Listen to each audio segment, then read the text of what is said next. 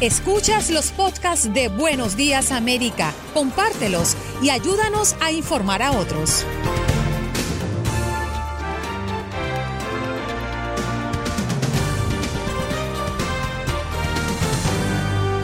Hoy en Buenos Días América conversamos con el senador demócrata por el estado de New Jersey, Bob Menéndez, a propósito de que Trump pide que despidan a reportera de Fox luego que ésta confirmara historia de The Atlantic, acusando a Trump de ofender a marines caídos en combate. Mario Amaya, desde Los Ángeles, hablándonos de la actualidad, los incendios, el calor y la pandemia. Gabriel Vecchio, profesor de Ciencias Climáticas de la Universidad de Princeton.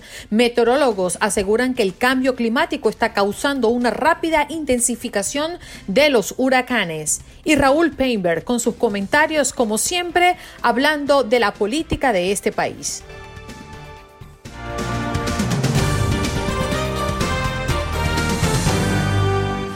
Bueno, hoy queremos recordarles nuestro tema del día, sí señor, porque en este Labor Day vimos playas y otros espacios públicos abarrotados de personas y bares repletos de gente, descuidando las recomendaciones de los expertos.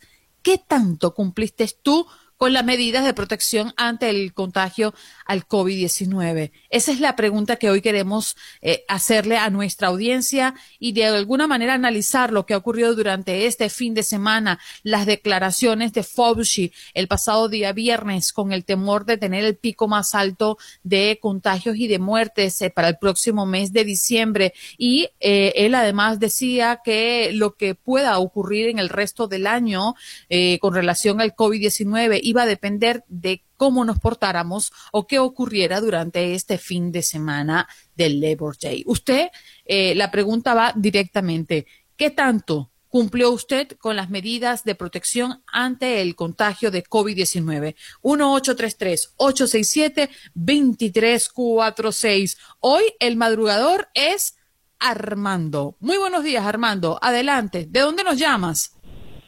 Buenos días de acá de California. Ay, este, Armando, cuéntame de California. Lo que hemos visto aquí es terrible. Sí, saludos a todo a, todo el grupo de que que que forman el, el programa.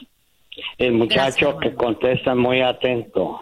Mingo. Muy, muchas Otro gracias. Mingo. Sí. Sí, y, y ahora acá está muy un calorón a 115, 121, aquí cerca de la montaña mágica pasó, y luego las quemazones también. No, es una cosa que no se puede ya vivir aquí en estos días. Espantosa el calor acá que está duro. Pero pues lo y también de la pandemia como que ya se está estabilizando, ya todo está formal, casi todo, ya todo mundo trabajando. Es lo que les puedo decir de, de por acá. Escuchan mi voz como muy, como si estuviera tomado, ¿verdad? No. ¿Por qué? Porque así me dijo una, me dijo una doctora. Dice, es que su voz se oye como que estás tomando en el radio.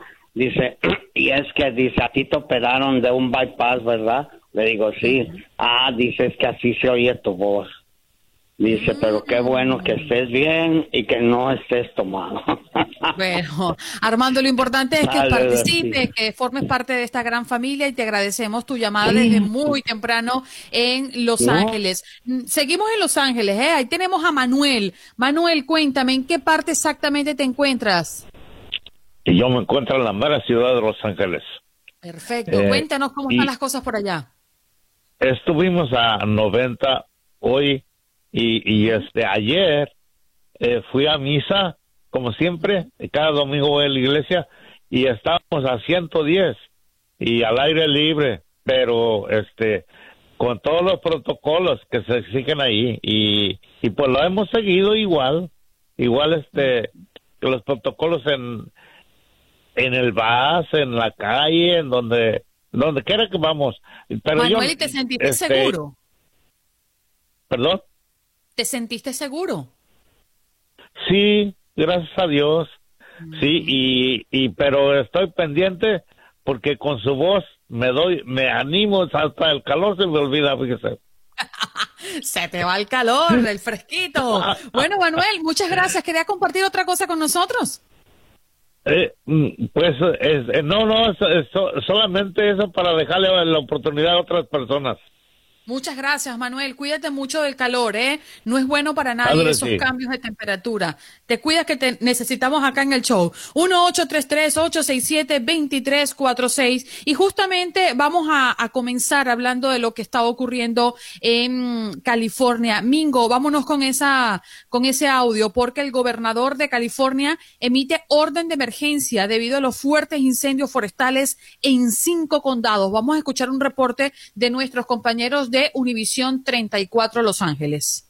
Pues yo me encuentro en Shaver Lake, donde esta ciudad fue básicamente evacuada. Es una ciudad fantasma. Ya todas las personas salieron de aquí. Solamente vemos al equipo de bomberos, a rescatistas, a autoridades. Yo les quiero mostrar en la parte de allá es donde se está como eh, haciendo la fuerza de este equipo de bomberos, donde pues está eh, desarrollando este incendio que hasta el momento ha consumido más de 45 mil acres. Unas 300 estructuras estaban amenazadas y varias personas ya han sido evacuadas. Daisy, quien es residente de Big Creek, nos comentó que entre los vecinos estaban ayudando para poder evacuar.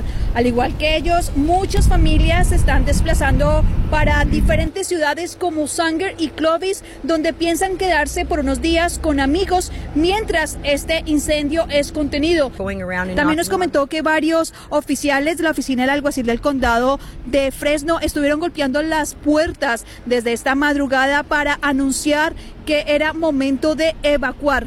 Bueno, y esta, esta persona se encontraba en uno de los supermercados donde voluntarios ya han llegado a ofrecerle comida a estas personas, llevaron sándwiches, llevaron papas, eh, refrescos, porque saben lo difícil que es esta situación. Estas personas, hay algunas personas que han estado desde la noche anterior esperando que familiares y amigos las vengan a recoger. Eh, también les queremos compartir a las personas que este fin de semana sería un fin de semana ocupado con muchas familias, pero lo que podemos ver aquí en Shaver Lake es humo y ceniza. La ceniza ya está cayendo en esta zona, solamente se ven los botes, eh, no hay personas alrededor, como lo comenté, ya está todo evacuado. Esto parece un, pueblo fantasma.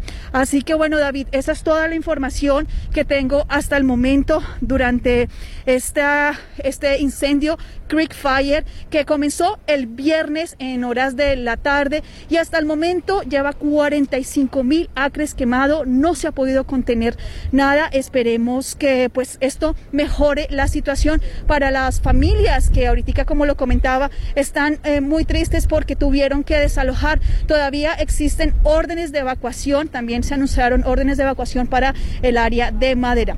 Esa es toda la información que tengo desde Chaverley. Continúo con usted en el estudio. Ivonne Spitia, Noticias, Univisión 21. Y un poco más adelante vamos a estar conversando con nuestros compañeros justamente desde Los Ángeles para que nos actualicen sobre lo que está ocurriendo allá en California y en Los Ángeles específicamente. Nunca vistas temperaturas sobre los 121 Fahrenheit hacen historia en el condado de Los Ángeles. Es la información que nos llega desde allá y es alarmante lo que está ocurriendo. Es por eso que el gobernador de California emite orden de emergencia debido a los fuertes incendios forestales en cinco condados. Ya lo escuchamos estaban ustedes allí gracias al reporte de nuestros compañeros de Univisión 34 Los Ángeles. Vamos a tomar otra llamada. Recuerden ustedes que estamos activados a través del 1-833-867-2346. Carlos, buenos días. ¿Cómo estás? ¿Cómo amaneces? Buenos días, buenos días. Bien, bien. Mira, disculpa, lamentablemente te tengo que cambiar el tema. ¿Has visto qué está pasando en Nueva York? Te sacan de los restaurantes y destruyen los, los restaurantes si tú no tienes la bandera de Black Mare. Oh, tú has visto cómo sacan la gente y rompen los tablos y tiran la comida y le dan golpe a la gente en los restaurantes acá en Nueva York. ¿No has visto el fin de semana en Rochester qué está sucediendo? ¿Y cuántos murieron por las balas en, en, Nueva York? Yo pienso que el COVID hay que ponerlo en segundo lugar, porque las muertes por las balas en Chicago este, este fin de semana fue un, un reporte de guerra. Y lo que está pasando acá en Nueva York es lo mismo. Yo pienso que ya el COVID, ya la gente no, no quiere saber más de COVID, no quiere sentir de COVID. quieres sentir el problema que tú no puedes ir con tu familia a un restaurante a comer, que te dan golpes, te tiran todo para afuera. Eso ¿Y las autoridades dónde están? Carlos, ¿dónde están las, autoridades, de la policía? Tiene orden de los alcaldes y de los gobernadores de no meterse, porque esa es la política, ellos protegen los blasmares. ¿Tú no, ¿Tú no has visto por la televisión cómo le dan golpe a la gente y le rompen los tablos? Sí, lo estaba viendo, pero quiero que me lo digas tú. Sí, increíble. Carlos, gracias por comunicarte con nosotros desde Nueva York. Hacemos una pausa.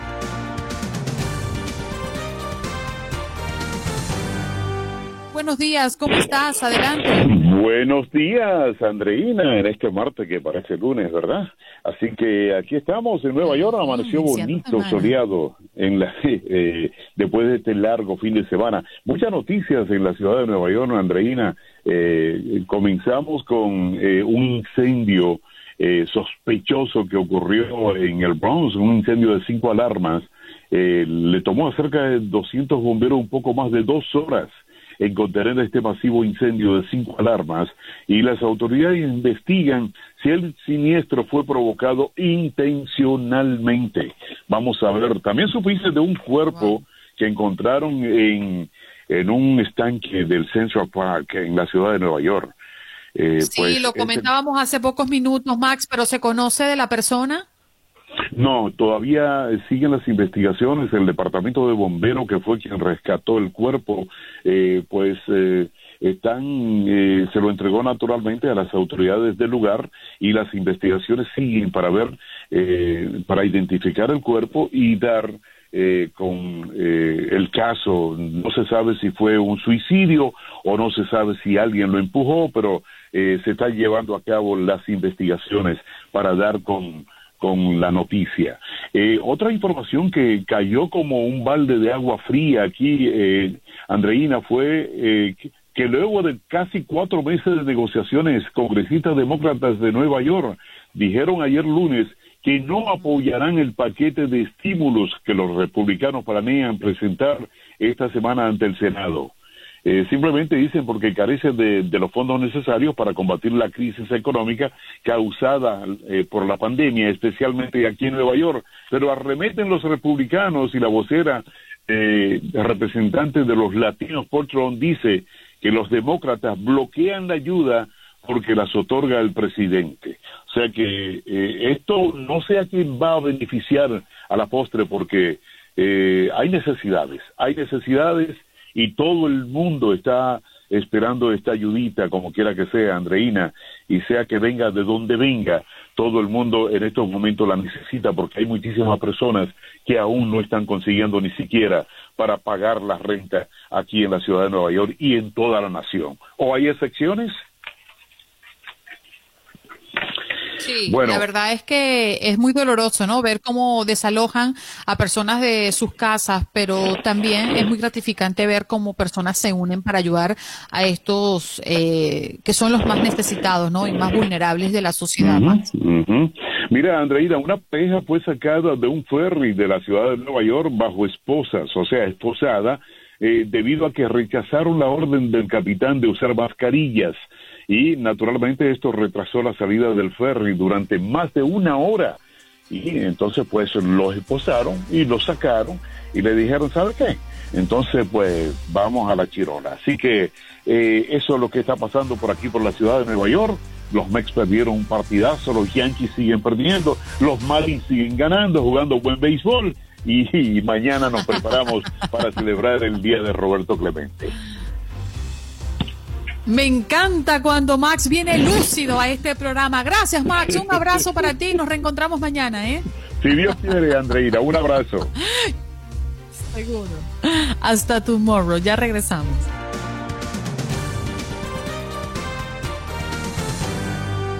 Nos vamos a Miami. Está Eileen Carter con nosotros. Buenos días, Eileen, periodista de Univisión 23 Miami. ¿Cómo amaneces?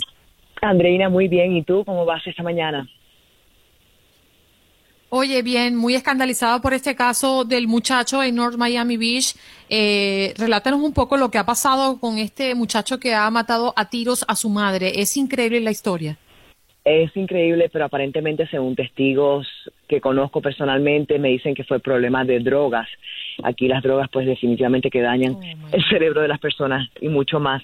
Pues aparentemente la madre no quiso darle el control de un aire acondicionado y luego pues simplemente la mató a tiros. Eso fue en North Miami, él se llama Luis Martín Pages, de 29 años de edad. Él fue, Andreina, quien llamó al 911, que confesó que mató a, su tiros, a tiros a su madre y que intentó suicidarse, pero que ya no tenía balas para hacerlo. También le dijo a la policía que ellos estaban peleando por un carro y hasta por un jugo de naranja. Así que la comunidad está realmente conmocionada por este terrible crimen. Qué tristeza, ¿no? Que, que, una familia acabe de esta manera por culpa de las drogas, lo que tú nos estás comentando. De verdad que es un caso que nos ha alarmado muchísimo, sobre todo porque escuchamos un poco el relato de esta historia y decimos, wow, cuánto vale la vida, ¿no? Y en manos de qué estamos. Eh, ¿Qué otras noticias están causando fuerza en el sur de la Florida, Eileen? Sí, claro. Pues mira, quiero darles buenas noticias porque la Florida seguimos en esta curva descendente de contagios. Se reportaron en las últimas 24 horas 1.838. Tenemos que recordar que habían días que se reportaban 12.000 nuevos casos, ¿no? Y el número de muertes también ha bajado. En las últimas 24 horas, 22 personas fallecieron y antes estábamos con 130 y pico de personas falleciendo cada día, así que en, esos, en ese sentido estamos creo que saliendo, por lo menos viendo luz al final del túnel. Ay, esperemos, Eileen, cuánto necesitamos de buenas noticias. Y por otra parte, cientos de botes desfilaron en apoyo a Trump en el sur de la Florida. ¿Dónde fue exactamente esto? Efectivamente, eso fue en las aguas de, lo que es, bueno, de hecho, empezó desde West Palm Beach hasta abajo, ¿no? Fue increíble la cantidad de personas y ese tipo de manifestación se ve mucho aquí en Miami-Dade. La comunidad cubanoamericana está apoyando a Trump 100%. Eh, vamos a ver qué pasa. Van a ser unas elecciones muy interesantes con todo el ambiente político que tenemos. Ayer fue un día de descanso, Labor Day, sin embargo en la Casa Blanca las noticias no pararon, ¿no? En ese sentido. Eh, y sí, hay muchas personas, muchas personas que están apoyando a Trump y por supuesto también a los demócratas. Bien. Eli, un abrazo. Feliz inicio de semana para muchos. Así mismo. Ayer trabajamos, pero bueno, seguimos aquí. Feliz día. Gracias. Feliz día, Eileen Cartel con nosotros, eh, periodista de Univisión 23 Miami.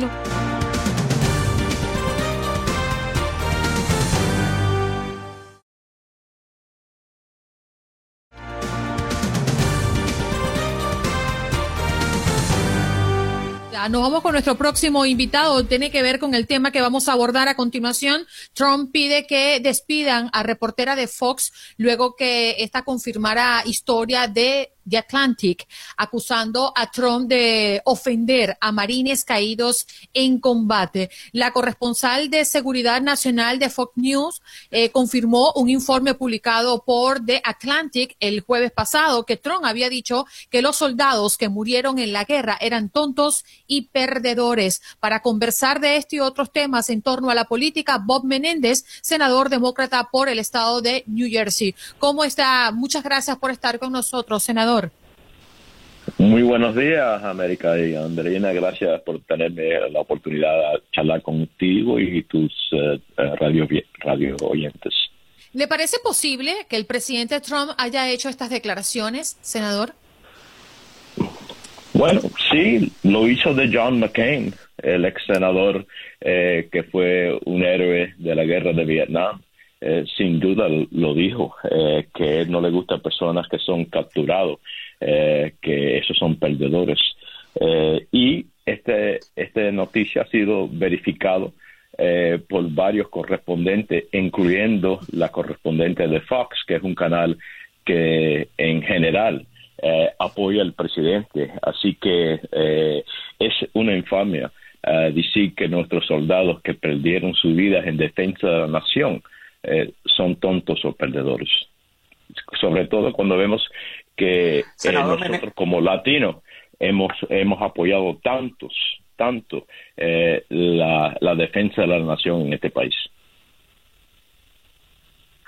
Senador Menéndez, buenos días. Le saluda Juan Carlos Aguiar. Yo quisiera saber usted qué cree frente a las declaraciones del presidente. ¿Esto le puede pasar una factura costosa en el momento de las elecciones Finalmente son muchos los veteranos de guerra en este país que han sufrido las secuelas de las guerras que se han librado por la libertad en todo el planeta y muchas las familias que no están de acuerdo. Como usted muy bien dice, lo vimos en, el, en aquel lamentable episodio con John McCain. ¿Usted cree que se verá esto en los resultados de las elecciones? Bueno, Juan Carlos, yo sí creo que va a afectar al presidente negativamente. Eh, si uno suma eh, ese tipo de comentarios sobre esos que defienden la nación, eh, de los cuales latinos han sido un por ciento elevado de que han servido en el ejército de los Estados Unidos, como los borinquineros de Puerto Rico y tantos otros. Todos los nombres que se ven en el muro de Vietnam, el memorial en Washington. Y cuando agrega eso con la incapacidad eh, de actualmente enfrentarse a la infección de COVID-19 que ha tenido más de 6 millones de casos en los Estados Unidos, más de 186 mil muertos, de lo cual latinos son más de 30% eh, de las personas que han sido infectados y casi 17% de todos los que han muerto. Casi un tercero de eh, comerciantes latinos han perdido su negocio, tienen el riesgo de perderlo la incapacidad de este presidente y la manera que nos ha tratado nosotros como latinos desde el primer día, arrancando eh, niños de los brazos de sus madres. Eso me recuerda a mí de eh, personas autoritarias, eh, no de un presidente de los Estados Unidos. Mm. Eh, senador, eh, nos llama poderosamente la atención eh, actitudes como las que ya ha presentado el presidente Trump en esta oportunidad y relacionándolo al tema que venimos tocando desde el principio de entrevista, ha pedido vía Twitter que Fox despida a Jennifer Griffin por confirmar este reporte. ¿Qué le parece esta decisión? Muchas personas lo tildan de autoritario, intentando dar órdenes a, sobre temas que no les corresponde directamente? Bueno, Andrea, yo creo que la pregunta es muy buena. Cuando el presidente dice que la prensa es el enemigo del pueblo, me recuerda de los Castros, de dictadores y de autoritarios. Eh, Juan Carlos tuvo que huir de, Colombia por, eh, por ejercer su profesión en un momento. Eh, cuando el presidente desobedece eh, los eh, dictados de las Cortes Federales, como en el caso de los Dreamers, los soñeros. Eh, me recuerda de dictadores y de autoritarios. cuando el presidente rechaza los dictados del Congreso y trata de usurpar los poderes legislativos, me recuerda de dictadores y autoritarios. cuando el presidente usa la Guardia Nacional en contra de manifestaciones pacíficas me recuerda de los Castro que usan la fuerza del Estado en contra de dictadores, eh, de que diga, de disidentes políticos. Así que eh, eh, esto, esto no son actuaciones de un presidente adentro de una democracia. Y desde que anunció su candidatura a la presidencia, inmediatamente después de asumir el cargo de presidente, él ha atacado los valores y las contribuciones de los inmigrantes. no podemos mantener cuatro años más de este tipo de actuación, no solamente como latinos, pero como americanos y en defensa de nuestra constitución. Senador Menéndez, permítame cambiarle de tema porque un nuevo libro se suma a los que ya han sido publicados eh, de personas cercanas al presidente Donald Trump y que parecerían dejar mal parado a su gobierno. Eh, le hablo en este momento del libro de su ex abogado Michael Cohen, quien aseguró que él conoce bien dónde están enterrados los esqueletos porque fue él el encargado de enterrarlos. Y hay una parte que ha generado mucha eh, polémica porque asegura que los hispanos y las personas integrantes de la comunidad negra son estúpidas para votar por él. Y estamos hablando de dos minorías bastante importantes en Estados Unidos. Una vez más, tengo que preguntarle, ¿qué tanto determina esto eh, los resultados del próximo 3 de noviembre? Porque es que las minorías están siendo atacadas desde la Casa Blanca. Bueno, yo creo que eh, las actuaciones del presidente, vamos a olvidarnos por el momento de lo que dice Michael Cohen, si es cierto o no. Las actuaciones del presidente nos dice que como una comunidad estamos atacados. Cuando la Corte Suprema dice que los soñeros, los dreamers, tienen el derecho de continuar a aplicar para mantener su estatus y el presidente no acepta las aplicaciones, eh, nos, está atacando. cuando el, presidente arranca niños de los brazos de sus madres en la frontera y lo pone en jaulas, estamos siendo atacados. Cuando actualmente eh, vemos que el beneficio de salud que tanto pudimos recibir abajo de la ley de salud costeable, que por primera vez eh, eh, le dio cobertura a tantos latinos en este país de salud, y él está en la Corte Suprema tratando de anular la ley, estamos siendo atacados. en fin, eh, no hay duda de que las actuaciones, además de las palabras del presidente, nos ha atacado como una comunidad. Eh, y no vamos a ser engañados por los trucos de tratar de cambiar la conversación ahora, eh, tratando de sugerir que hay otra importancia para el presidente. Él, ha fallado completamente en enfrentar el COVID-19 que no ha tomado tantas vidas de nuestra comunidad. Él ha fallado completamente en tener una política inmigrante que puede asegurar el país, pero también eh, responder a las necesidades de nuestra comunidad. Él ha fallado completamente eh, en la oportunidad de la educación de nuestros hijos, sobre todo lo que hemos tratado los demócratas de hacer, de reducir el costo de la oportunidad eh, de educación universitaria y en tantas otras cosas.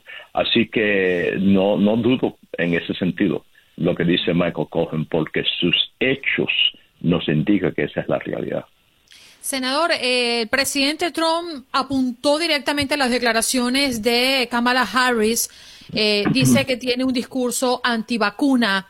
Eh, mi pregunta va más con la intención de los demócratas y en este caso de la voz de Kamala Harris. ¿Usted cree que le hace bien poner en contra eh, al pueblo? Eh, poner al pueblo en contra del presidente Trump en un momento tan sensible cuando más bien están procurando tenerle una solución a la pandemia. ¿Qué opinión le merece usted las declaraciones de Kamala Harris? Bueno, primero de todo, todos, todos queremos una vacuna que es seguro y eficaz. No hay duda de eso. Pero también queremos que el proceso para determinar que esa eh, vacuna es seguro y eficaz es la norma en lo cual eh, hacemos las pruebas necesarias en varios niveles para asegurar que cuando ya soltamos esa vacuna no va a tener una consecuencia negativa a esos que lo están tomando.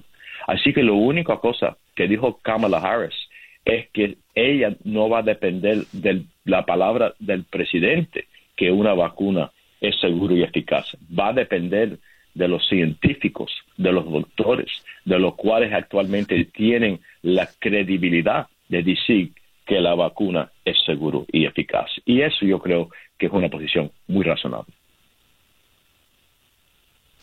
Senador Menéndez, eh, las personas están en todo el país desesperadas porque no llegan las ayudas eh, de las que tanto se han hablado. ¿Cree usted que pronto podrán ponerse de acuerdo republicanos y demócratas en el Congreso para ayudar a solucionar este impasse que podría convertirse en un drama humanitario? Perdón, Juan Carlos, no leí la primera parte de su pregunta. No, senador, le hablaba de las ayudas. ¿Usted cree que se podrán poner de acuerdo los republicanos y demócratas eh, rápidamente porque se nos acaba el tiempo? Seguro, seguro. Eh, yo quisiera que sí. Eh, no hay razón por qué no. por cierto, los otros acuerdos que, que sí se tomaron y, se convirtieron en ley para ayudar a los pequeños negocios, para darle un directo ayuda a todos los contribuyentes del país, para ayudar a esos que están desempleados eh, también para asegurar de que podemos tener eh, un sistema eh, de, pruebas y, de, tener contacto con esos actores. Senador, lamentablemente el tiempo se nos agotó, lo lamentamos mucho.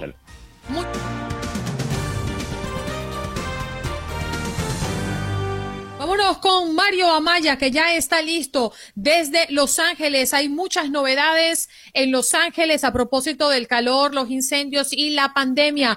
Mario, muy buenos días. ¿Cómo amaneces? ¿Cómo estás? Hoy no te veo en chaqueta.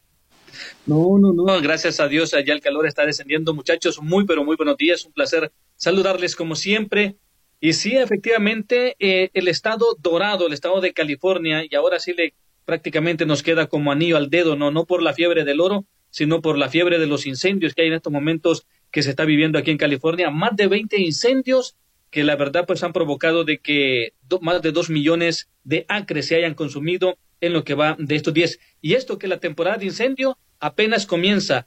Regularmente la temporada de incendio es en septiembre y en octubre, pero ahora pues se nos adelantó un poquito más, más que todo por la ola de calor. Se batieron récords, 121 grados en algunos lugares y por ahí me informan de que en algunas otras ciudades se llegó a 125 grados la ola de calor por aquí en el sur de California. Mario, con referencia a los incendios, eh, ¿cuáles son esos lugares de residencia que más se han visto afectados, que han tenido la obligación de mandar a desalojar a las personas de sus casas? ¿Cuáles son esas, esas ciudades o esas comunidades más pobladas que están sufriendo ahorita de incendios? Bueno, en estos momentos el que está, el que pues todavía no se ha controlado ni siquiera el 1%, es el incendio del Dorado que está en las montañas de Azusa, que eso, pues ahí, como ustedes lo mencionaban hace unos instantes, ahí este, una fiesta por la bienvenida de un niño. Y regularmente en ese lugar, muchachos, ahí hay un río la gente va, pero hay señalamientos ahí en donde se dice no se, no se pueden llevar estas parrillas para hacer carne, no se puede hacer incendio en esos lugares porque es una zona de alto riesgo de incendio, pero lamentablemente pues en ocasiones la gente eso no hace caso, pero bueno, está el Valley Fire que está controlado ahí en el área de San Diego en un 3%, también el Dorado también el que está en el área de, de Riverside con un 7%, y todos esos lugares hoy por hoy pues están de alto riesgo para todas las gente que viven a sus alrededores. Óigame Mario, buenos días. Nos escribe Víctor Cisneros, que es uno de nuestros oyentes más asiduos desde California. Él está en Sacramento y nos reporta que está cayendo mucha ceniza y que ha sido constante allá en la capital de, del estado, ¿no? Sí, efectivamente, inclusive pues aquí por donde yo vivo el incendio, el de que está en las montañas de Azusa, está aproximadamente unas 20 millas y los vehículos amanecieron cubiertos de ceniza el día sábado, el día domingo, y la verdad, en la calidad del aire, inclusive las autoridades eh, están enviando una alerta de que tengan mucho cuidado con las personas mayores, con los niños, con las personas que tienen enfermedades crónicas como eh, enfermedades pulmonares, eh, que tienen problemas de asma o problemas de respiración, que tengan mucho cuidado porque la calidad del aire, las cenizas que se puede se, se, puede percibir en el medio ambiente es increíble. Te digo, el día sábado, el día domingo amanecieron los vehículos totalmente descubiertos de ceniza y esto que fue aquí en el área de Azusa y allá en el, eh, pues en Fresno y en el norte de California también se está viviendo la, la misma situación. Más de dos millones de acres se han consumido en el estado dorado de California. ¿Cuáles son las expectativas? ¿Qué habla eh, las autoridades? El calor va a continuar, por lo que vemos, eh, pero ¿hay alguna señal de poder ir em, bajando la cantidad de incendios, apagándolos poco a poco? ¿Qué dicen las autoridades? Sí, la verdad es que pues Afortunadamente en estos momentos ya el calor ha ido descendiendo, ya en esta semana vamos a, no vamos a llegar a los 100 grados, va a estar entre los 90 y eso creo que puede facilitar un poquito el trabajo de los bomberos, más de 13 mil bomberos trabajando. Las autoridades pues están haciendo todo lo posible por contener estos incendios que pues como ya lo mencionamos son más de 20 incendios en todo el estado de California. Lamentablemente eh, muchas personas han salido afectadas, más de 15 mil personas han sido evacuadas de sus hogares. Muchas personas nos escucharán, Juan Carlos, y dirán, ah, va a bajar el calor, ah, 90. no, es que pasar de 120, 115, 110 a 90 es una ganancia grande. Sí, pero para efectos, para efectos de los incendios todavía sigue siendo muy caluroso. Definitivamente, muchachos, y otra cosa también, este, las autoridades preocupadas más que todo en el sur de California, porque las playas con este calor se abarrotaron este fin Ay, de no me digas, Mario. Desde temprano hemos hablado de eso. Las, es que, mira, te voy a decir cómo estaban todos así. Es que no cabían en la arena. No se veía la arena. Háblame de las playas que fueron más escandalosas durante este Labor Day. Bueno, por lo menos aquí en el sur de California, pues está regularmente Santa Mónica, que es un área muy turística, está la de Marina del Rey, la playa de Venice, Redondo Beach, Manhattan Beach, todas esas abarrotadas totalmente, no cabía, como tú lo mencionas, no cabía ni un solo alfiler ahí en, en esas playas. Y pues lamentablemente no, este, nos pasamos en ocasiones, eh, eh, no hacemos caso de las recomendaciones del gobierno porque esto sí va a preocupar, que se vaya a incrementar eh, la ola de, pues, de casos de coronavirus aquí en el sur de California. Y tomando en cuenta, Juan Carlos y Mario, que, por ejemplo, la de Santa Mónica es una playa que tiene mucha arena mucha arena, o sea, eso parece un desierto y después la playa. Una cosa impresionante. No, no, no, es verdad, Mario. Sí. Sí, totalmente. Y para llenar eso hay que mandar bastante autobús. y efectivamente, pues donde son los, ah, las playas, algunos parques también estuvieron repletos, se cerraron los que son este, los lugares para ir a hacer senderismo, pero bueno, las playas, la verdad es que hoy sí, este fin de semana que hizo mucho calor, la gente decidió mejor irse a esos lugares. Bueno, definitivamente está haciendo noticias, Juan Carlos. ¿Querías hablar? Es que no, no te escuché. No, no, no, no, no, no, no, no, por favor, sigue, Andreina. No, no, no, definitivamente, Mario, lo que lamentamos es que California como estado y, Los Ángeles eh, están siendo noticias en este país, ¿no? Por, por, tres vertientes sumamente delicadas, el calor, los incendios y, y la pandemia. Definitivamente, esperemos que toda esta locura que ocurrió durante el fin de semana no nos lleve a un brote eh, de COVID-19. Es lo menos que necesitamos ahora. Muchas gracias, Mario, y feliz inicio de día para ti. ¿eh? Gracias, igualmente, y nos reencontramos el día de mañana, primeramente Dios. Gracias. Así es. Gracias. Mario Amaya, pues eh, talento del programa Mi Raza, Tu Gente, desde nuestra afiliada en Los Ángeles.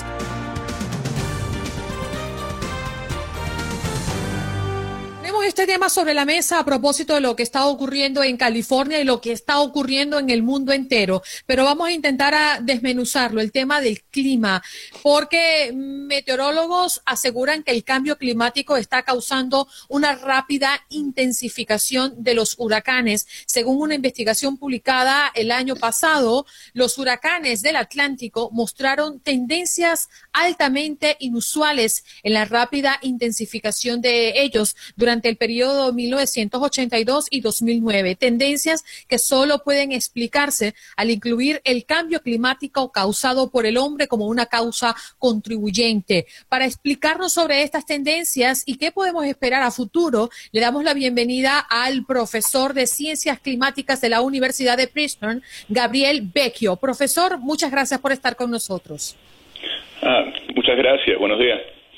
Muy buenos días. Eh, queremos hablar a, consecuencia eh, de esta investigación y que nos aclare eh, qué tanto de esto tenemos que darle puntual atención, cuáles son algunos de los factores que se relacionan con este aumento de fuerza. Bueno, los huracanes tienden a cambiar de velocidad, de intensidad por muchos factores, muchas razones. Y predecir la evolución de cada huracán es relativamente complicado uno tiene que prestarle atención a los vientos, a las temperaturas, a la humedad, etcétera. Pero lo que se ve es a través de los años una tendencia muy clara de que los huracanes aumentan de velocidad mucho más rápido. Hay una, una tendencia a lo que nosotros llamamos intensificación rápida, que es cuando un huracán cambia de intensidad en menos de 24 horas, una o dos categorías de huracán. Eso, eh, como uno puede pensar, sería es una, situación relativamente eh, peligrosa porque uno ve, las predicciones de los huracanes, pero también ve la situación ah, en que uno se encuentra. Y si el huracán cambia de velocidad muy rápidamente, puede ser que la gente no tome precauciones necesarias. Entonces, eh, el cambio que hemos visto, que se correlaciona muy claramente con el cambio climático, y se puede explicar físicamente por los cambios causados por el cambio climático, es algo, algo interesante, pero también bastante importante para ver, especialmente por lo que, por, por lo que por, tiene por el futuro. En, en el futuro el cambio climático se espera que continúe y que aumente intensidad, así que estos cambios que hemos visto los veremos más en el futuro también. Profesor Gabriel Vecchio, y este año que dicen los meteorólogos, los meteorólogos es tan intenso en términos de huracanes, que viene tan activo, ¿es parte de ese daño colateral que genera el cambio climático?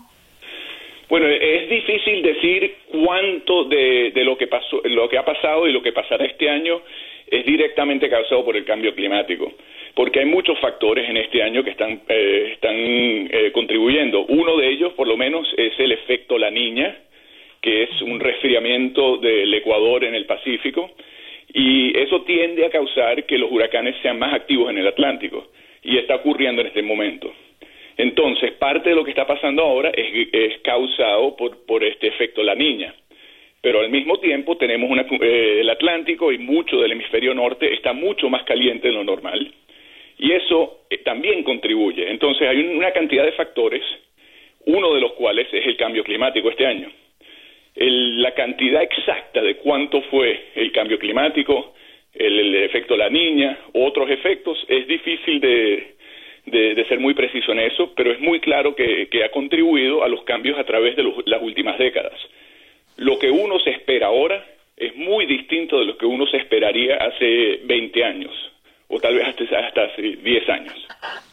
¿Por qué es muy distinto, profesor?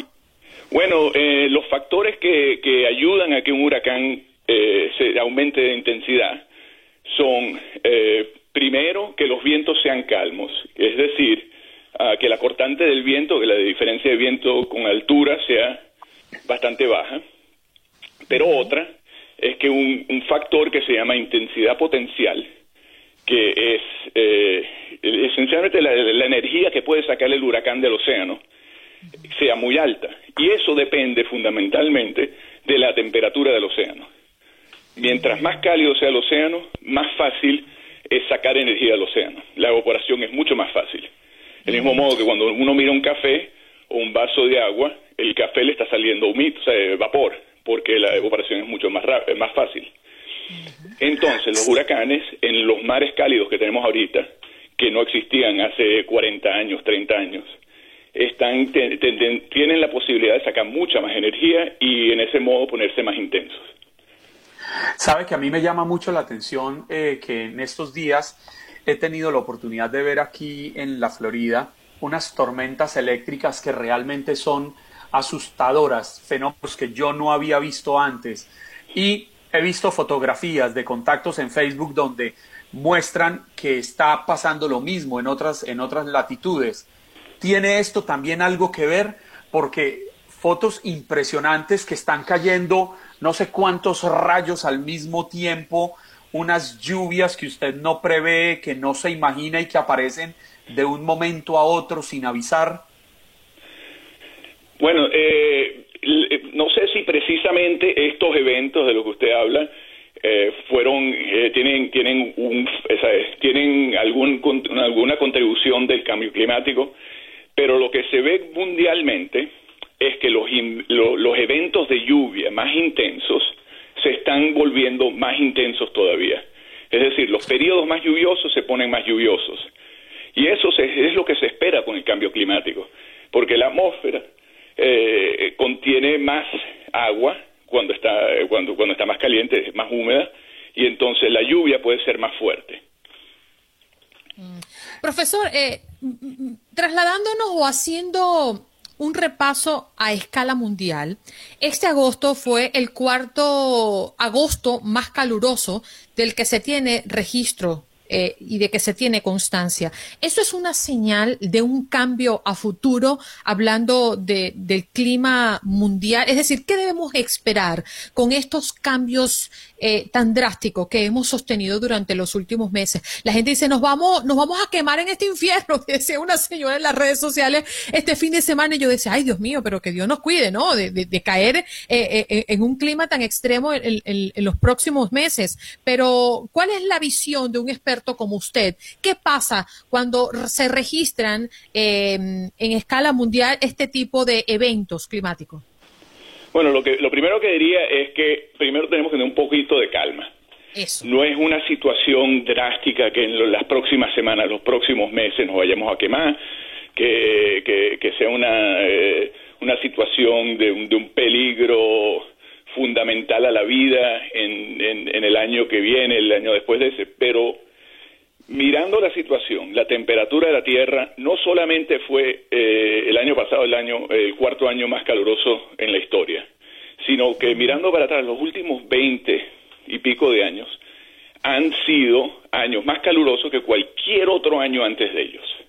Es decir, si tú tienes 18 años ahorita, nunca has visto un año promedio en tu vida. Esos cambios se esperan que vayan a continuar y vayan a seguir aumentando. Así que es una situación que no es una en la cual uno tenga que tener un pánico, pero es una situación en la cual tenemos que mirarlo en la cara y decidir qué vamos a hacer. Ah, eh, para la sociedad, nuestras ciudades están construidas donde están, la infraestructura está donde está, la gente vive como vive, y estos cambios climáticos eh, lo que van a causar es que la gente y sus hogares y su infraestructura eh, vayan a ver situaciones que no habían visto antes, y eso puede ser el peligro. Y este, y este cambio climático, eh, ¿qué tanto puede acelerar eh, la desaparición de, la Tierra? Se lo digo porque finalmente eh, la Tierra es un ser vivo, es un ser vivo que nace y que finalmente tiene que desaparecer en algún momento, ha pasado con muchos planetas, pero lo puede acelerar entendiendo que no va a ser ya. No, la, la, Tierra, la, la cosa que el cambio climático para la Tierra, la Tierra va a seguir han habido periodos en, eh, hace millones de años y miles de millones de años donde el clima fue muy distinto de lo que es ahora y la Tierra sobrevivió porque la, la Tierra es mucho más grande que nosotros. Pero es un peligro para nosotros, para nuestra civilización, para los seres vivientes, porque todo lo que es nuestra cultura, nuestra civilización, la música, las casas, las pirámides, todo eso ha pasado en un periodo del clima en los últimos 5.000, 10.000 años, donde ha sido un, clima bastante eh, tépido, normal para nosotros, y estamos yendo a otro clima. Así que no es un peligro para la Tierra en sí, pero sí para nosotros, para nuestra civilización, para nuestra cultura, para nuestra economía y para la gente y los animales que a nosotros nos importan. ¿Qué podemos hacer? ¿Cuál es el mensaje que usted como profesional de ciencias climáticas nos puede dar a nosotros y a toda nuestra audiencia para contribuir? Bueno, lo primero que diría es que no hay que perder esperanza. Nosotros, como seres humanos, hemos pasado por situaciones difíciles, nos hemos adaptado, hemos hecho cosas grandes y podemos hacer cosas grandes aquí. Así que lo primero es de tener esperanza. Lo segundo es de informarnos saber cuál es la realidad. La realidad es que el cambio climático existe.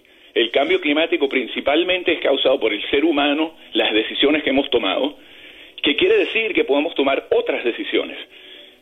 Eh, ser más eficientes como usamos la energía, conseguir otros métodos de usar energía en vez de usar ah, tal vez eh, eh, energía que tiene un, que es bastante intensa con, con el carbón usa energía solar eh, de otros tipos y conseguir modos de tener un de, de, de, bajar la velocidad en que cambia el, el, clima.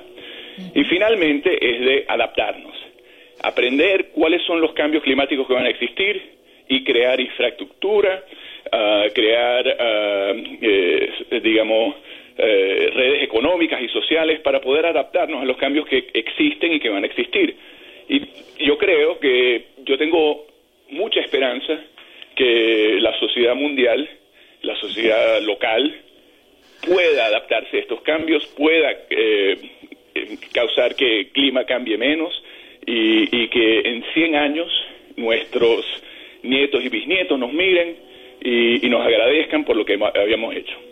Sí. Profesor, muchísimas gracias por darnos estos minutos y hablarle a la audiencia sobre un tema que nos aqueja a todos. Bueno, a la orden.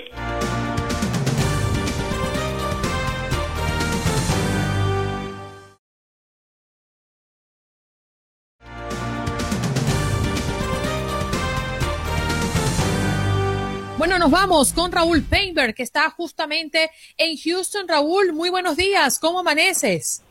Andreina, muy buenos días, muy buenos días, Juan Carlos, muy bien. Bueno, pues ya prácticamente entrados en esta recta final a lo que serán las elecciones del 3 de noviembre, menos de 60 días, una batalla intensa la que se está librando, sobre todo ayer, Día del Trabajo, entre ambos candidatos, el demócrata Joe Biden y el republicano Donald Trump, que siguen, bueno, naturalmente tratando de ganar adeptos, tratando de eh, definir, por un lado, la eh, ventaja a través de las encuestas, me refiero al candidato demócrata Joe Biden, y tratando de cerrar eh, fuerte el presidente Donald Trump, que en promedio tendría alrededor de siete puntos por debajo del eh, demócrata. Así que todo cuenta, todo vale en esto que repito es la recta final hacia las elecciones del 3 de noviembre. Creo que vivimos ya al margen de las preocupaciones de la pandemia, eh, de la situación económica generada por la enfermedad o por la emergencia, ya una actividad política mucho más intensa, más definida,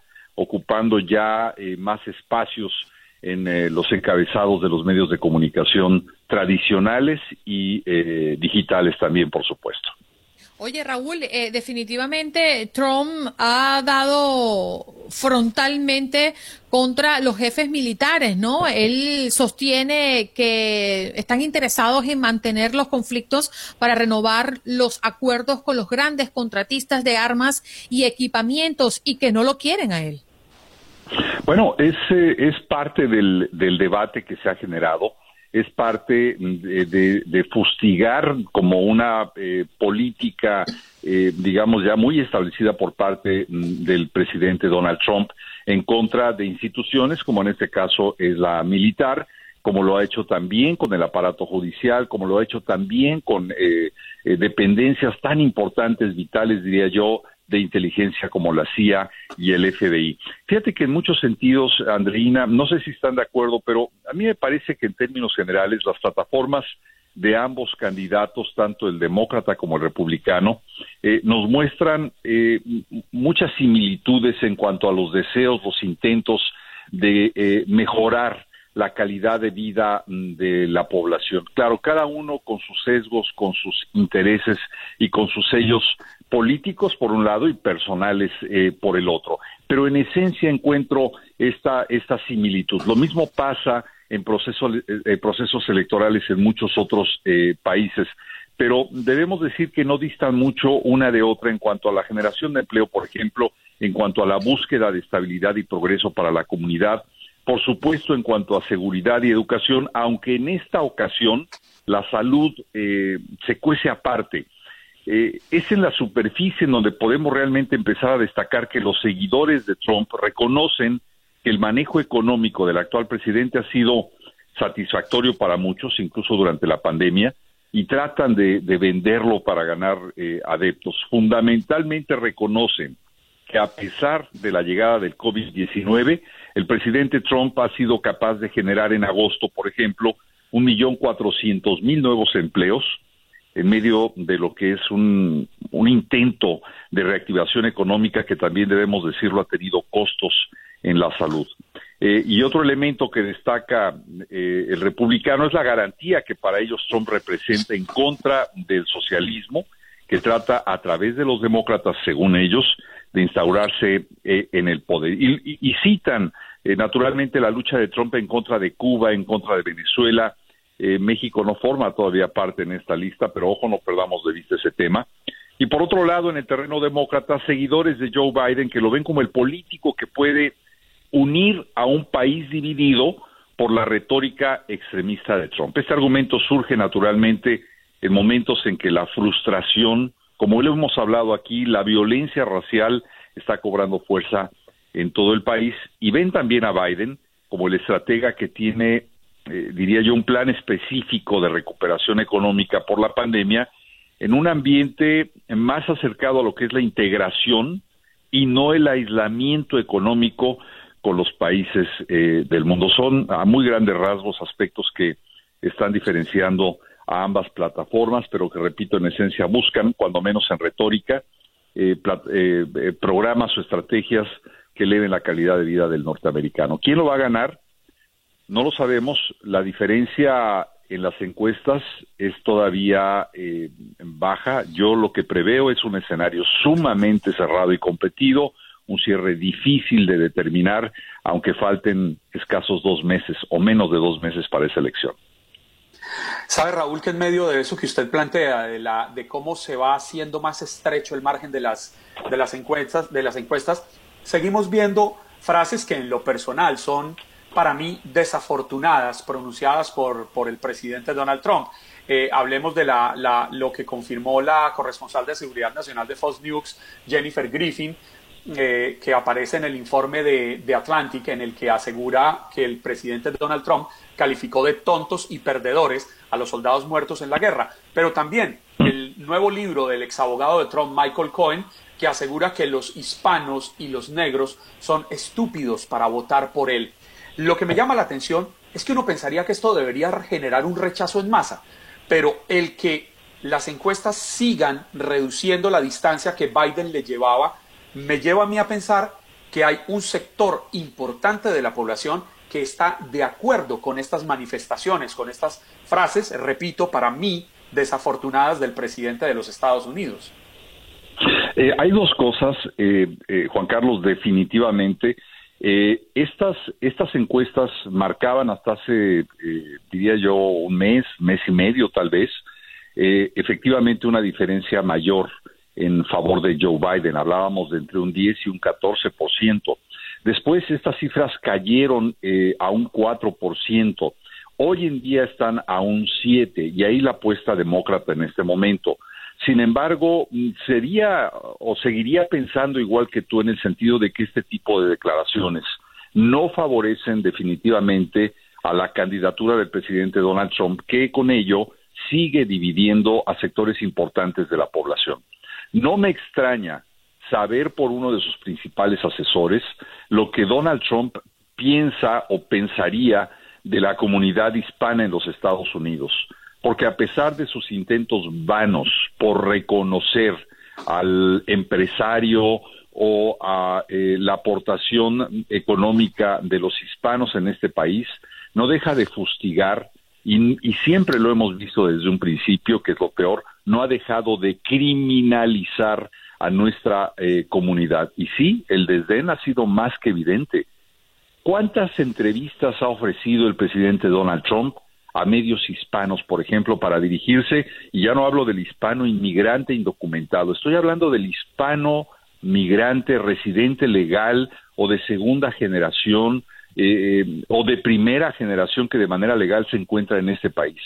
Nunca, Juan Carlos, nunca ha dirigido una palabra. Por el contrario, siempre que hace una referencia al, eh, eh, al migrante, al inmigrante a este país, no solamente el hispano, con muchos otros, lo hace en un tono de menosprecio y lo hace en un tono de eh, criminalizar. Eso yo creo que debería de generar, como tú dices, una corriente, cuando menos en nuestra comunidad. Por eso ahora estas campañas tan intensas de registrarse para votar y para tomar muy en cuenta que votar ahora será determinante para la comunidad. No hay más tiempo, no hay más que perder. Raúl, discúlpame que, te desvíe del tema, pero es que me pareció sumamente importante y queremos acercarnos un poco a la comunidad en Houston porque entendemos que hay una gran controversia a propósito de las peticiones del juez del condado de Montgomery. Eh, pide al gobernador reabrir la economía en su totalidad. ¿Por qué es tan controversial este pedido? Bueno, es controversial, Andreina, porque naturalmente esta, esta tendencia de contagio y de muerte derivada del COVID-19 eh, no se ha perdido. Es decir, eh, la amenaza continúa. No tenemos una vacuna, no tenemos una cura, pero sí una presión económica extraordinaria, porque siguen perdiéndose, obviamente, empleos, siguen perdiéndose negocios, y esto ha traído como consecuencia una ola sumamente eh, difícil de contener en cuanto a la frustración social de quienes por el temor a la enfermedad no se atreven todavía a generar económicamente. Eh, pienso yo que es eh, controversial porque, por un lado, la ciencia médica nos dice que debe haber eh, una contención, es decir, no se opone a reabrir económicamente al país y en este caso a un condado, el condado Montgomery, pero sí a poner naturalmente eh, banderas muy en alto de alerta para la población, que si no se respetan ciertos lineamientos, ciertas estrategias sanitarias, van a caer y van a provocar un rebrote de la enfermedad, repito, en momentos en donde todavía no hay una cura. Es la lucha constante entre la presión económica de quien tiene que trabajar para comer y vivir y quien tiene naturalmente los temores ante un posible contagio masivo de la población. Sí, definitivamente. Juan Carlos. No, no, no, no, no. Yo, antes de que me salga la tentación de una pregunta personal, prefiero quedarme callado porque... Dios mío. Ay, no, señor, bendito sea el creador. Se acabó el tiempo en este corte, señoras y señores. por eso digo, yo estoy callado. Claro, haciendo la salvedad que mis preguntas son solamente para conocer esa faceta humana que se esconde detrás del impecable profesional que es Raúl. Humana Dios mío, adelante, adelante. No, no, no, no, no, yo, no, no, no, yo, yo en serio, hoy no, hoy no tengo preguntas, pero si Raúl me da vía libre, para el próximo jueves me preparo una. Me parece excelente, me parece excelente para, para compartir. Me despido diciendo que el Papa Francisco ha dicho que el chisme es peor que el COVID-19. ¡Ay!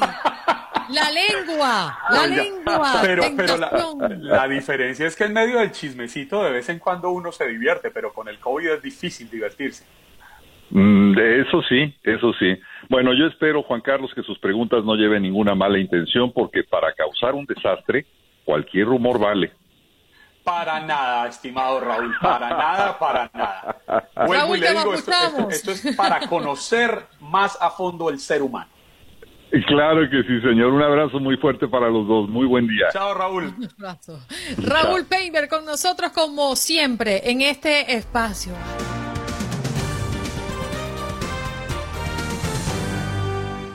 deportivo. En este contacto deportivo iniciamos con algunas dudas porque creo que alguien tiene la dirección mala. No llegaron, No llegó el mandado. No llegaron.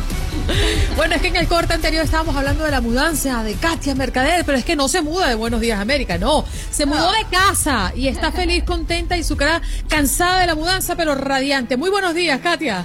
Es correcto. Buenos días, Andreina, Juan Carlos, amigos de Buenos Días América. Sí, aquí nos vemos ya de nuevo. Y bueno, resulta. Se cayó la Se llamada. Cayó el teléfono. Así que voy a hacer el blooper del día y tengo que recogerlo. Claro, pero es que si no, no tengo la información. A, todos, a todos los que no se han animado a entrar al Facebook Live, es el momento, porque Katia Mercader se cambió, se mudó a una residencia donde tiene mucha más iluminación y donde se ve bellísima. Entonces, oh. ¿quieren ver a Katia Mercader? Entren a nuestro Facebook Live. Me voy. gracias. No, no, no, no, no. no, puedo dejar solos? No, no, no, no. Yo ya, yo ya terminé y por favor, niñas, ustedes con los deportes, que eso es lo más importante de la participación de Katia Mercader. Espera, Gracias. me te pasó unas penas desde que estaba Painter. Ay, Dios mío. Bueno, vámonos, mi querida Katia, a hablar de lo que corresponde con el inicio de la jornada 9 de la Liga Mexicana. Correcto, chicos, así que vámonos, porque hoy arranca una jornada 9, cinco partidos, es increíble la cantidad de partidos que tenemos para el día de hoy, pero bueno, les tenemos los más importantes porque hay programación en tu DN Radio, como el Atlético de San Luis, que recibe a Necaxa, que por cierto estrena técnico en la figura de José Guadalupe Cruz, quien regresa al frente del equipo después de dos años y tras el cese de Poncho Sosa en la jornada anterior. Luego, Toluca recibe a Ramos de Juárez tras dos goleadas consecutivas. Monterrey, que viene de perder la fecha anterior, recibe al Atlas, quien llega con buen impulso después de ganar la Cruz Azul. Y Chivas, que recibe a Querétaro en Guadalajara. El duelo que cerrará actividades es el Puebla América. Así que, ojo, porque el conjunto camotero presentará cuatro jugadores de baja por el tema de COVID-19, mientras que Miguel Herrera también se especula que hará algunos movimientos en su alineación, específicamente la línea de cinco, que es lo que tanto le ha funcionado al Piojo Herrera y le ha traído muy buenos resultados. Así que tenemos eh, gran parte de esta programación en TUDN Radio. Empecemos a las 6 de la tarde, tiempo del este, con el Necaxa ante Atlético San Luis. Así que los esperamos en esta misma sintonía, señores. Katia, vamos a hablar de la NBA porque los partidos que se dieron en la jornada de este lunes en Lakebird Day, pues no se guardaron emociones, ¿no? Paul George eh, encestó 32 puntos, Julian Leonard eh, aportó 23 además de un bloqueo tardío y bueno, esta pareja ayudó a Los Ángeles Clippers a venir desde atrás en el último cuarto de este partido para imponerse 113 por 107 a Denver. Sí, es increíble, ¿no? De esta manera, este juego 3 que como bien lo describe Sandreina, la quinteta de LA de Los Ángeles se alzó con la victoria. Ojo, porque Nikola Jokic, que es uno de los hombres clave de Denver, encestó 32 puntos, sin embargo no fue suficiente y la serie se pone bien interesante 2 a 1. Está bien, porque de algún modo, bueno, pues esperábamos que esto eh, pudiera, pudiera levantar, ¿no? Eh, y que tuviéramos eh, partidos mucho, o sea, que tuviéramos una serie un poquito más larga, ¿no? Ahora también los Celtics, por otra parte, se impusieron a Toronto Raptors 189, igual, para poner la serie en un 3 a 2. Jalen Brown anotó 27 puntos y la quinteta de Boston, ojo aquí, porque podría sellar su boleta a las finales de la conferencia este ya el próximo miércoles. Así que a tener también mucha atención en esto. La NBA se pone buenísimo. Hoy también hay par de partidos y por supuesto los resultados los tenemos o los tendremos por aquí en estas frecuencias. Y también la National League es nuestra, así que oh, tenemos muchas novedades. Sí, también. También hoy tenemos partido porque continúan las actividades en la jornada número 2. Ahí les van los partidos más interesantes del día porque hay un montón. Pero Bélgica se mide a Islandia, Dinamarca a Inglaterra, Suecia a Portugal con una buena noticia que es la vuelta de Cristiano Ronaldo, que pues después de una infección en uno de los dedos del pie, bueno, pues ya estará justamente con la escuadra de Portugal. Y finalmente Francia que enfrenta a Croacia. Este es un buen partido porque es la revisión de la final del Mundial de Rusia 2018. No estará Kylian Mbappé con Francia porque está contagiado con COVID-19, pero este partido lo tenemos aquí en tu DN Radio a las 2 de la tarde con 45 minutos tiempo del este para que nos acompañen. Ahí estaremos Diego Peña, Ramón Morales y Katia Mercader con el Francia ante Croacia. Cerramos con la gran polémica de Djokovic para darle un toque al US Open. ¿Tú crees que fue justo o fue injusto, Katia? Para mí fue tremendamente injusto. Yo no lo veo de otra manera porque Novak Djokovic, aparte de que se ha deshecho en disculpas, realmente yo no creo que hubiese una intención de su parte, por un lado. Y por el otro, bueno, en el tenis eh, eh, los bolazos y los berrinches de jugadores eh, se han visto todo el tiempo. Yo sé que hay sanciones, a mí me pareció dura la sanción para Novak Djokovic, pero bueno, eh, pues se respeta, ¿no? Se respeta la situación de, la sanción impuesta y pues eh, no queda de otra más que seguir avanzando eh, en la vida porque se viene Roland Garros también ya próximamente a mediados de este mes de septiembre, así que pues sí, para mí fue, fue injusta y algo severa la sanción. Sí, señor. Katia, un abrazo, gracias por estar aquí con nosotros. Los abrazo y nos vemos mañana. Feliz yo, chicos. Yo mejor no hago berrinche porque Katia me sanciona. Chao, Katia. Adiós, Juan Carlos. Ahí está. Ese adiós, Juan Carlos, es que sí, así te sancionaré. Cortante, cortante, cortante y contundente. Para que sea serio. Vámonos, Katia, gracias. Hasta tomorrow.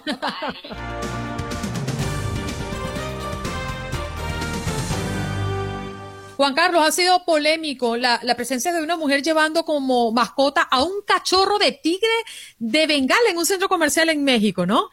Óigame, Andreina, es que la imagen es impactante. Una mujer elegantemente vestida y lleva un cachorrito, es como imaginarse un gato grande, pero con las líneas del tigre tan características, un animal hermosísimo, pero al que le tiene puesto una pechera y lo lleva con, una, con, una, con una cuerda, como si fuera un perro. Y en un centro comercial bastante, bastante exclusivo, lo que hizo que la gente que estuviera alrededor le tomara una serie de fotografías y empezaran a subirlas a las redes sociales, y una de estas se volvió viral. Y aquí se ha desatado la polémica. Pues resulta que en México hay una serie de, de, de normas, hay una normatividad que regula la venta y la tenencia de animales eh, llamados exóticos. Eh, y lo que me llamó la atención luego de leer alrededor de la polémica y de qué había pasado es que justo ese tipo de tigre no está regulado, Andreina. Entonces la señora decía, mire, yo no estoy trayendo un jaguar, yo no estoy trayendo un león, todos esos animales están prohibidos. El tigre no está prohibido. ¿Y cómo le parece a usted la fotico de la señora? El animalito en este momento efectivamente es muy tierno, pero dele alguito de carne y espere 8 o 10 meses a ver si puede salir con el animalito a cualquier centro comercial o a ver si al menos ella puede ir a alimentarlo al patio de la casa. Sí, no, y además eh, estaba allí eh, donde un montón de gente está en el centro comercial hay una persona en la foto, una persona está apoyada de una columna y abajo tiene al tigrecito. Y yo te voy a decir una cosa, seguramente mucha gente no se dio cuenta ni siquiera que era un tigre, porque pasas a un lado como como un perrito, un cachorro pareciera, y la gente no se da cuenta que es un tigre. Impresionante. Ahora yo no sé si a la mujer la agarraron las autoridades. Nos tenemos que ir parece que no, parece que no. Esto sucedió en el centro comercial Antara, en la zona de Polanco, en Ciudad de México, que es una zona bastante exclusiva de la capital mexicana. Y ahí vamos con el tema. Decimos, bye bye hasta tomorrow. Chao.